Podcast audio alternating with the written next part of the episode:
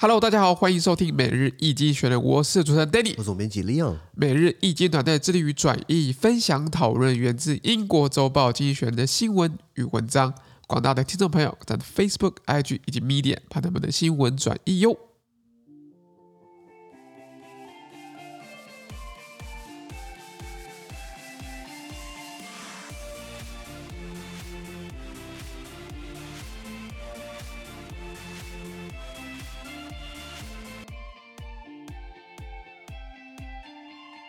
今天我们看到从经济学人接出来新闻，我们看到的三月十七号礼拜四的新闻。而这条新闻呢，传在每日群的 Facebook、IG 及 m e d i a 第七百六十八 p 里面哦。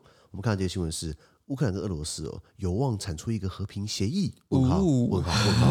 问号？我是觉得很难啊，因为你跟土匪做生意的话，你想想看，迟早被黑吃黑啊。哦，很难。对啊，对啊，对啊。那个和协议本来就是当下签，需要签一下嘛，对不对？不要忘记了最经典的德苏互不侵犯条约，是德国跟苏联嘛，就是斯大林跟希特勒嘛，两个签好之后一起瓜分波兰，结果弄完之后马上就回来，希特勒跑去侵略苏联了。没错，没错。斯大林，哎，奇怪，不是我预料到你会打我，就这么会跑来打我？是的，对啊，所以。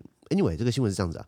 Uh, reports emerge of progress towards a potential peace deal between Ukraine and Russia, citing uh, three people involved in the negotiations. The Financial Times reported that the 15-point plan includes a ceasefire and the withdrawal of, of Russian troops if Ukraine declares neutrality and accepts limits on its armed forces. Dmitry uh, Peskov, a Kremlin spokesperson, was quoted by RIA, a Russian news agency, as saying it was too soon to disclose any specifics. OK，他说，根据乌克兰呃，根据报道呢，说乌克兰跟俄罗斯之间呢可能会达成和平协议。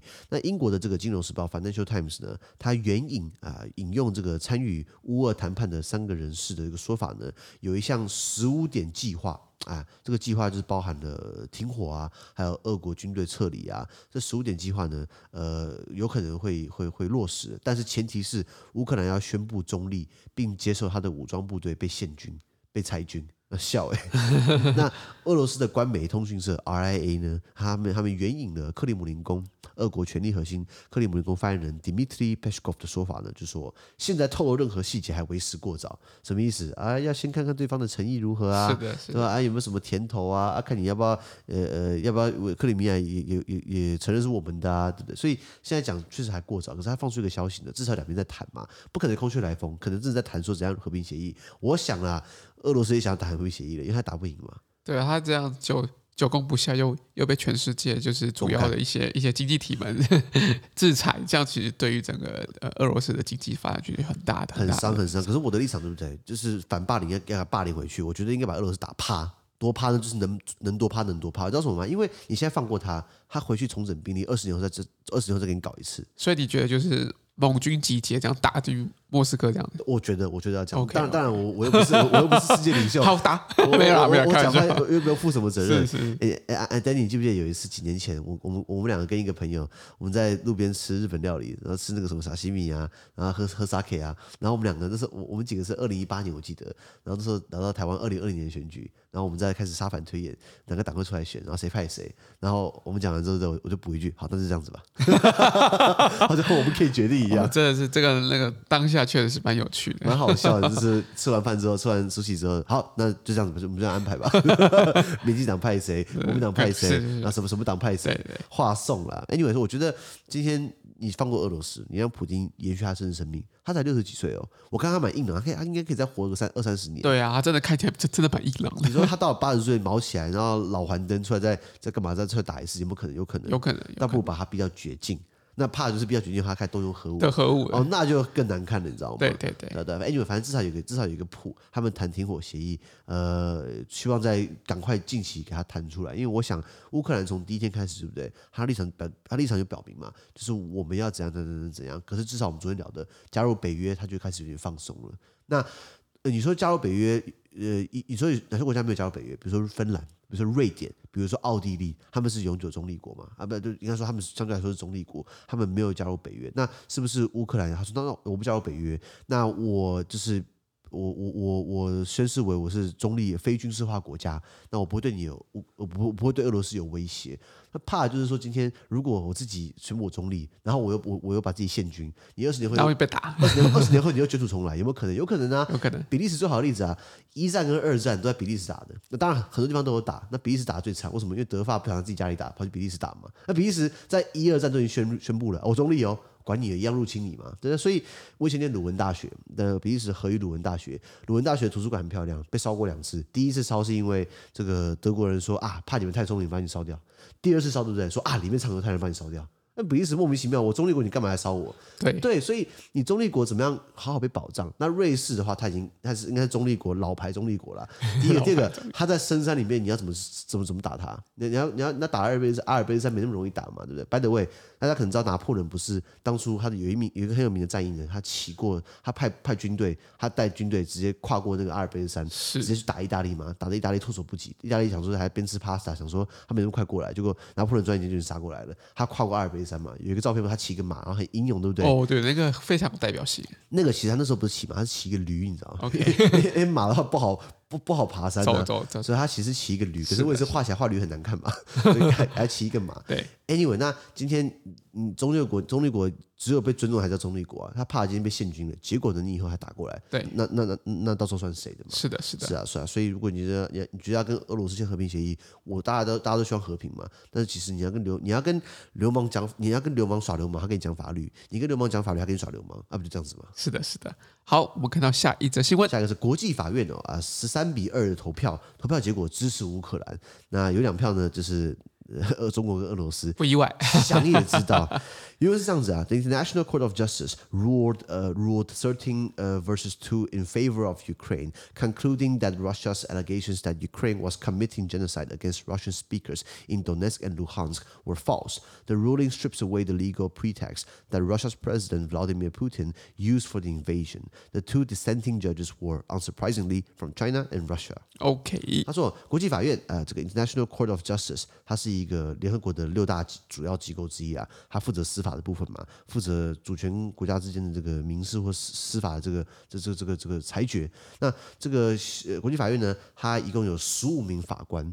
我很有幸的，呃，上一届吧，嗯，二零一七年的十二月，我见过一位国际法院的十五名法官之一，那个是他是澳洲人。名字对不起，我忘记了。OK，James，James，呃，姓詹姆士什么什么什么的，来自澳洲。然后我见过他一面，就跟他那时候学校刚好办研讨会，然后就然后他刚好在主持。我觉得，我觉得读法律的人有一个特点，很多很多奇怪的点。不过有一个特点就是他们讲话会拉得很长，然后讲话其实里面就有很多字句，那你要仔细去听，要做笔记，不然你会啊，你攻啥？那个那个大法官，那个国际法院的法官 James，他讲讲一个案件，对不对？他在论述这个案件。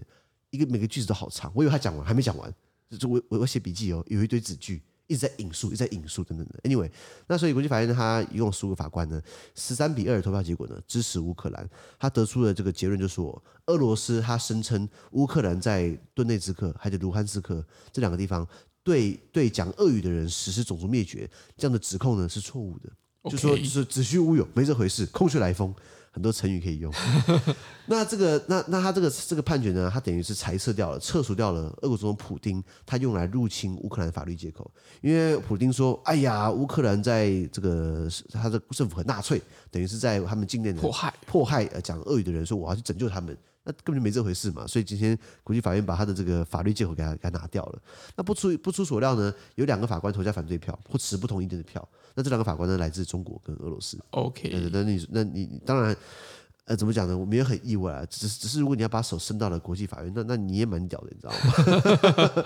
那国际法院它是这个呃呃，在海牙，荷兰的海牙，大家可能会可能会有点混淆。一个是国际法院，一个是国际刑事法院，两个都在海牙。国际法院是 The International Court of Justice，另外一个是 International Criminal Court。ICC，然后这是 ICJ，两个都在海牙。OK，那呃，主要就是主权国家之间他提出来争端，比如说今天两个主权国家，诶，那台湾就不行了啊。对，他们呃呃，目前不行，他们的争端提交给国际法院裁决。那目前当然这个不是很常发生，像目前国际法院已经做了七十几块八几个裁决。那可是呃，这这些裁决它都是有这个强制性的，但是你要怎么去履行它，怎么让它发生？那怎么做那是另外一回事啊。是啊，那那就像一样嘛，台湾你在法院，万一万一被判，你要还国家钱，你就摆烂嘛。你要等到了这个法行政院法务部的行政执行署，号称讨债部队，去你家把你的车给查扣。那那你才会有效力嘛？比如说之前新闻爆出来啊，有个男的好像欠了什么呃过路费嘛，停车费都不缴啊，然后开跑车啊，开三百万的车，后来后来行政执行署派人到他家门口，把他的白色宾士贴一下封条啊，这是我们政府的财产喽，他赶快再把钱缴清。那可是行政执行署就这么多点人。要怎么去把它一个一个抓完？很难抓完，没错没错。对对，所以我跟你讲，耍流氓的很多啦。我知道的在内湖啊，这不能讲了，这不能讲，这讲讲讲应该会会会被他告。哎，因为反正就是就是希望大家还是奉公守法嘛。对对。耍流氓的人还是很多。我的理解就是说，耍流氓对不对？我跟你讲，那就那就那就你还让他补缴，那那前面的钱不用算利息吗？我觉得对不对？如果今天要查扣对不对？就直接查扣了，不能补缴，抽抽把它扣走，对不对？拍卖拍卖拍拍卖拍卖。对。那所以。他虽然他做的这个裁决是有强制性的，但是你要怎么去落实它，这是另外一回事啊。那他可以要求联合国安理会采取行动。那问题是，安理会有谁？就中国跟中国、俄罗斯在里面呢、啊？那你要怎么采取行动嘛？对不对？否决，这个可以否决掉嘛？就比如说什么案件是他们处理过比较大的，就比如说伊朗人质事件，伊朗那时候爆发革命嘛，然后美国的这个这个外交官不是被伊朗挟持嘛？所以伊朗人质事件他没有做过裁决，说伊朗这样是不对的。By the way，有个电影叫做什么《雅果出任务》。就讲这个背景还蛮好看的，然后还有什么这个呃呃乌克兰总统他乌克兰向国际法院提起对俄罗斯诉讼，包含这个。那比较跟亚洲有关的，比如说日本，他们以前不是会捕鲸吗？抓鲸鱼嘛。对对。然后保育那个澳洲跟纽西兰就说啊，这样是不对的啊，你抓保育类动物对不对？日本说，哎，我的传统，我的 tradition 的是呢，我要吃鲸鱼啊。以前我听日本朋友讲，他们以前小时小时候的营养午餐有鲸鱼肉可以吃哦。OK。对不对？我在这样讲很邪恶，我在挪威吃过鲸鱼肉。OK。呃，没不好吃，我觉得不好吃。我为什么要补金鱼？我不了解。OK，你你你没有吃过吗？我说啊，既然都补上来了，我吃看看好了。我就我就我就我就买了一小份，还蛮贵的哦。吃一口，很像那种湿湿干干的牛肉干。OK，加一点点海味盐盐分的感觉。呃，你的表情看起来很囧.我觉得 我不懂为什么要吃鲸鱼肉。OK，好，所以日本也也是在这这方面败诉。日本好歹是这个这个美国的小老弟嘛，毕竟是美国的自家外甥嘛，所以美国可能摆个眼色啊，他就好，那我就不补金了。对，因为他败诉嘛，对。所以国际法院的案件呢，他有些时候会成，那要看怎么落实。那现在看起来呢，对于乌克兰，对于呃乌克兰的指控，他们站在乌克兰这一边，可是怎么去落实它是另外一回事。没错。好，我们看到下一则新闻。下一个是哇哩嘞，美国联总会升息了，台湾会不会也要啊？哦，我也不知道，不希望有啦。对对对，因为是这样子啊，America's Federal Reserve raises benchmark interest rate by a quarter of a, of a percentage point to a range between 0.25 percent to 0.5 percent and signals six more rate increases in 2022. OK，他说，美国联邦准备理准备委员会呢，美国的联总会的 Fed，它将基准利率调高了零点二五个百分点，就是一码，一码是零点二五呢，所以现在拉到了零点二五到零点五之间。那它暗示二零二二年接下来还要升息六次。现在是三月，呃，现在三月十七号，对，接下来还剩九个月就可以跨年了，就 Happy New Year，对不对？所以九个月要升息六次，平均一个月一平均一点五个月要升息一次。是，那每次过每次给你搞一码的话，对不对？这样算起来的话，那哇，到了年底的话就变两趴嘞。那如果台湾这边乱跟风的话，那我们房贷缴不完了，对，房贷跟车贷们都有，就是贷款其实都有蛮大的影响，这样很不对，因为。因为当然，你看美国通膨七点五趴，呃，七趴、八趴、九趴，很多呃西欧也是嘛。然后印度，我们礼拜一讲到印度啊，或是世界各地都是因为通膨的关系，他们觉得说啊，是不是要把央行的利息升升高，等于是希望钱可以回到银行，而不是在外面跑来跑去的热钱，不要变热钱。那其实 OK，我可以理解，这样它有它道理在，但是。你不代表这会有直接的效益，不是你升息就一定会降通膨，因为现在通膨的发生是人为因素。为什么石油价格飙涨？因为战争嘛，是的，那一定会推升嘛。那今天你就算你把利率提升了，我钱还是拿出来买石油啊，我还是我还我还是要加油，不是吗？那那那你这样短期有什么效果？我我看不出来了。嗯，那倒是很多台台湾加了一个弹书，就是说哦，我们因为要抗通膨嘛，而且我们因为要要要打打打房嘛，打房打房对不对？嗯、那我们礼拜一聊到过没有？就是说今天你你一个房子。呃呃，贷款好了，很多很多投资客，他们没有那么多现金买，他们很多房子，他不是都现金买，他可能有贷款。那他是不是你利息你利息升高了，他是不是要多付钱呢？他很简单的把这个钱转嫁到租金上面去就好了。那那那这样不是没有打房，这样等于是增加租客的压力。租客为什么要租房子？一一点没厝啊，买不起房子啊，一一一起没厝啊啊，一颗粒无厝啊，厝没变啊，没没墙壁嘛，对不对？对，好惨哦。有一些台北有些租房子竟然没有墙壁，没有墙壁，那种半露天式的，你知道吗？或者那种阳台可以租人家，这个是很糟糕的一个一个做法。是是。Anyway，那所以那那那今天。投资客他拿他拿买来出租，他根本就是呃，他就是可能要赚那么多钱来贴他的本金加利息。你今天涨了对不对？可能涨了几千块好了，他把这个钱均摊到他房客上去，每一块可能一个房子租给三四个人，每个人给你涨七百块，那七百块不至于让你搬家，你可能就是继续付。也就是说，它吸收下来，吸收下来，它完全发挥不了大风的一个效应，你知道吗？是，对，所以我怕这些，我们在呼吁台湾政府，现在央行行长是杨杨杨杨金龙吗？杨金龙，千万不要想不开，千万不要乱升息哦，对不对？杨金龙说什么？你知道吗？说说啊，杨金龙说过，年轻人不一定要买啊，租啊。那那你自己是买还是租？哦哦，我我是买的，你懂我意思吗？是是是，我觉得我我现在非常非常怕台湾政府也要跟着一起乱跟风升息。呃，对啊，因为因为其实打不管是打房或者是对于对于刚刚那个通货膨胀，其实都有蛮多不一样的政策工具可以去使用了。就是升息是当然是其中。一种，那当然是应该是应该是考量综合的情况去做一个比较好的一个政策工具。没错没错，我我我还讲过嘛，你要增加房屋持有税，让那个增加的要要要那个拥有房地产的人，而且我跟你讲，你不是只能涨个两三趴，为什么你知道吗？两三趴一样把它转嫁到房转嫁到租客上面去嘛，你要大规模涨个二三十趴。那当当然可能会革命了，哎，可是资产，可是那有些人革命的话，也都很都很懒惰的，不能抓不能抓了。我我我我，你你知道什么吗？因为你如果你涨两三趴，对不对？他给一样小金额，他一样可以把它分化，把它涨到那个租客上面去。如果今天涨二三十趴，你逼着他把房子释出来，到时候就是干嘛？因为因因为你今天如果是涨二三趴，那可能房东他们的操作操作方式一样，那可能就是大家都是呃附近的租金租租屋的行情跟着一上涨。那可能就不变。可是如果今天你你的租金涨二三十趴，你是不是要找你是不是要找新房子？对，一般房东也不敢涨二三十趴租金。不太。可是如果他今天持有税涨二三十趴，他势必有房子出售。如果很多人一起出售，对不对？行情会怎么样？哦，往下掉嘛，对不对？是的，是的。这才是有用的啊。可是这个会一一刀毙命嘛？那是可能会让很多人跳楼，但是呢，少数了，因为。台台湾不是呃，多数房子是集中在少数人手上嘛？哦，对的，是是是，还还是你不同意？没有，就是应该是说，就是我就就我所知，就是有一些就是呃，如果房东要在涨，就是在你的租约期间要涨房租的话，其实是不可以的。就是其实你要是要到你这个合约年限结束之后，期间结束之后去换新约，或者是有重新议。议价一个一个一个一个一个新的合约才能够涨涨租金，这点也是提供给听众朋友做参考。所以不用，如果如果真的遇到这样的状况的话，可能要去真的好好去跟房东聊一聊，就是这个目前在合约当中是不能够涨租金的。没错没错，那一样嘛。那这个 Danny 提出来一个比较比较温和的做法，就是提出来一个一个一个，哎，这个蛮有用的一个一个一个 table 嘛 table。那我是比较激进的那种左派，那那种左翼。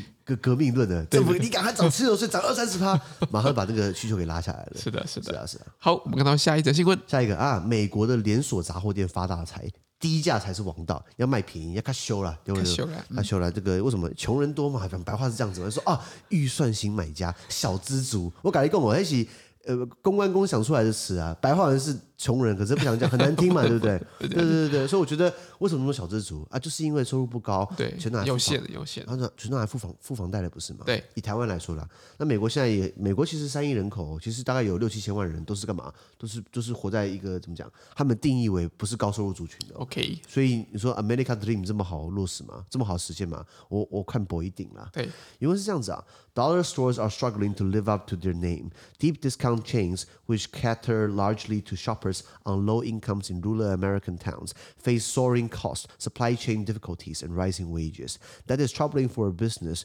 model that relies on stocking cheap everyday products at stores staffed by low paid workers. One chain, Dollar Tree, began raising its one, one US dollar price, selling to 1.25 US dollar late, late, uh, late last year. Dollar General, its larger rival, which exports, uh, which reports earnings on Thursday for the quarter out to January 28th, has not hewed to the one US dollar cap in decades, but it has also been squeezed. Its previous results were slightly above analyst expectations, but forecasts that future sales and profit margins would disappoint. Yet the company has long proven uh, adaptable.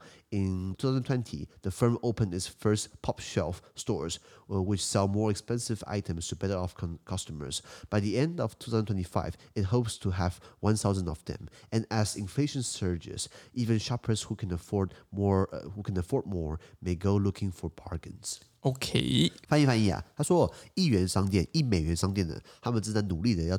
要对得起他们的名字，什么意思？对不起，很久了，或是或是快守不住一元了嘛，对不对？没错。那他这种商店是主要迎合美国比较偏乡或低收入的购物者们呢，他们有这种，他们需要去 要小资族啊，预算型，他们只能买便宜的东西，所以有这种超那种超优惠的连锁商店呢，呃，他们有这种提供这样的商品，这样价这样的价位。可是呢，他们面临的成本飙升，还有供应链困境以及薪资上涨这些问题。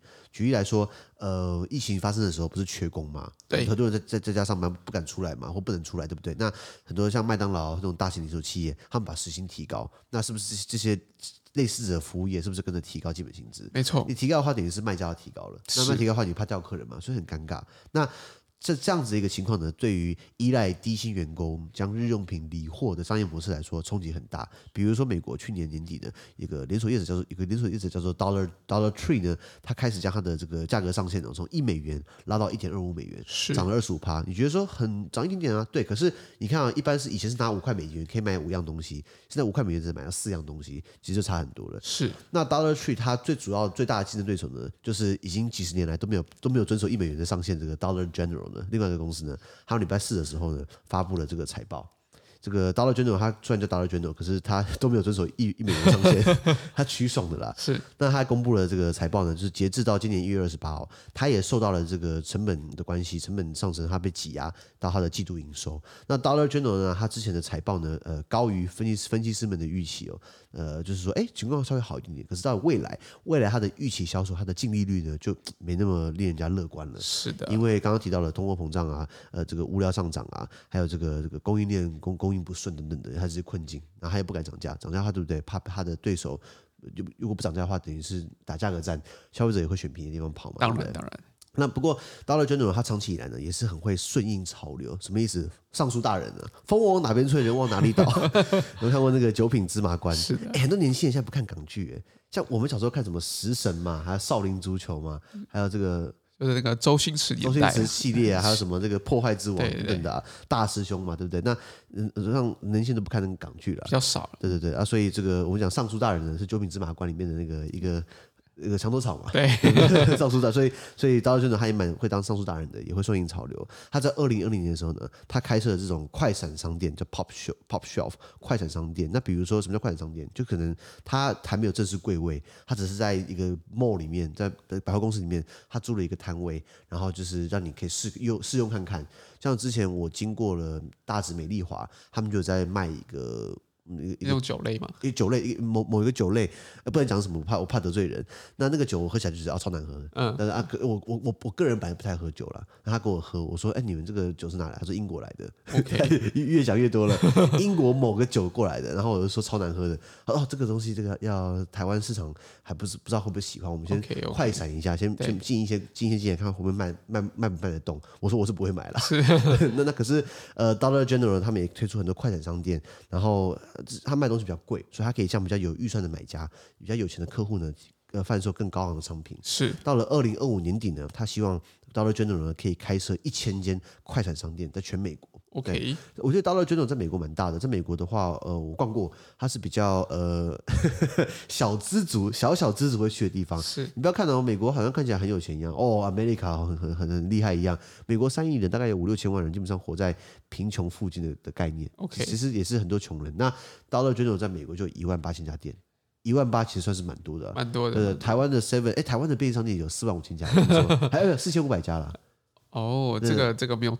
没有特别去算的，那如果是四千多家的话，其实还真的蛮多的。我我要一直去攻美国的这美国地大物博嘛，美国 Dollar General 这种便宜的这种这种低价连锁超商，其实还是蛮多的嘛。是，对，他所以他打算在在二零二五年开到一千间左右，跟他现在的这个既有的这个一一万八千家，其实小巫见大巫了。是的。那随着通膨的飙升哦，即便是口袋深的消费者呢，也可能会找便宜货来买了。OK。怎么说？有没有听过一个词叫消失中产阶级？对，被挤压中产阶级，台湾就发生了。就为什么你就算呃男女朋友，或是这些男男朋友、女女朋友在一起一对一对佳偶这样结婚，这个可能会因为现实情况变成一对怨偶。为什么？因为房价很高嘛，要租房子啊，不然买房子付很多房贷啊，养小孩要花钱啊，啊，公婆很难搞啊，或是很多鸟问题，或是今天生子不呃不顺利啊，出个车祸啊，我刚刚讲的情况 好多、哦，是一个最不开心的情况了。其实最不开心。我来挖一起供哦，就是说，呃，现在台湾的中产阶级越来越。不明显，你会发现中产阶级往往往一个国家的中产阶级是他们的这个生产主力，或者说收入主力嘛。对。那如果这些缩小的话，等于就是变成很有很有有些人很有钱啊，穷的人就变得很多了。是。这不是一个绝对不是一个好现象。所以就是像比较像 M M 型化的一个社会。对，M M 型化社会嘛。那那那那我那以前台湾的经济起飞的时候。造就了很多中产阶级的出身，然后万一可是 可真倒过来，如果中产阶级没有的话，对不对？你就只剩下穷人跟有钱人，是你就看到 LV 啊，或者 Chanel 啊、Louis Vuitton 啊、Dior 啊，这这这些奢侈品品牌，就还是有人买。买包一个包七八万，我我写垮龙膜了。我的钱包七八百块，用了五年还在用啊 还用的很好嘞。那那那是我我就是在这种便宜店买的，我买的好买两百块吧，还是很好用啊。是就是这种便宜店会越来越多人去买，为什么？因为穷人变多了嘛，或者什么什么团购网嘛，不然什么 Line 的团购群组嘛，我加入一大堆，呃都都买什么尿布啊、奶粉啊，我说我目前用不到，以后可能会用到。包含那些东西，我刚刚讲的尿布、奶粉，其实价格也也慢慢变高了。所以都其实都慢慢慢慢都在往上往上走的情况之下哦。对对对，那你如果今天你要养小孩，是不是成本增加了？然后今天这个政府打房不利嘛，那那就乱呃乱升息嘛，就搞到房东要涨我价，那结果你现在租金变高了，奶粉变贵了，这样左右夹击，薪资有没有增加？哎，相对起来是少的，除非是科技业，所以你是卖那个什么 IT 嘛，或者是什么晶片产业嘛，那当然赚翻了嘛。台湾现在慢慢有个情况，我就叫荷兰病，有没有听过？嗯，荷兰病是经济学，经济学很厉害，经济学人搞了很多专有名词，还要被大家公认，被大家公用。荷兰病就是在讲上个世纪七六七零年代呢，荷兰大力发展风电、水力发电。然后到这个产业，很多人跳进去，然后赚了很多钱。但是呢，你这个国家所有人都做风电嘛？当然比较少，当然是有限的。有限，就在台湾，多数人每个人都在台积电上班吗？不可能嘛。有限。对，所以所以你就变成说，人才过度集中在特定产业，那他们发大财，他们很开心。那政府等于是花很多资源在培育他们。那那那其他产业就假赛哦，对不对？比如说今天你你你今天你搞餐饮业，或我们搞每日经济学，我我们搞新闻，我们搞知识，我们搞语言语言交流。我们拿政府补助嘛？拿不到啊，嗯，比较少。那还还那个打开来，哦，我的租税补助优惠台积电，哦，大厂设厂，哦，你比如说高雄市要要要台积电设厂，对不对？哦，呃，给你土地，哦，补贴水电啊，然后大大力支持你，那这个产业固然会发大财，固然会开心，其他产业就被遗忘了。那就是讲说政府过度集中，整个国家过度集中在特定产业，OK，, okay. 造就其他产业被挤出、被被挤压、被压缩到，这是荷兰病。OK OK，台湾慢台湾，我觉得目前慢慢发生了。你说科技业的，或者是这种理工科的很吃香，那文科都假赛了，不是吗？也没有啊，就是文科确实在这个台湾目前。科技的产值跟整个状态上，确实是会比较辛苦一些些。对啊，所以为什么经济学人说，哎，这个呃，Dollar General 呢？他们他们不一定都只能卖一元，Dollar General 或 Dollar Tree，他们不能不，他们不会只卖一元东西，会涨价，或是可以开一个子品牌或者一个副品牌呢，卖比较高端的。对，两个都通吃，是的，左右逢源就是这样的道理。这果然是上述大人中的上述大人。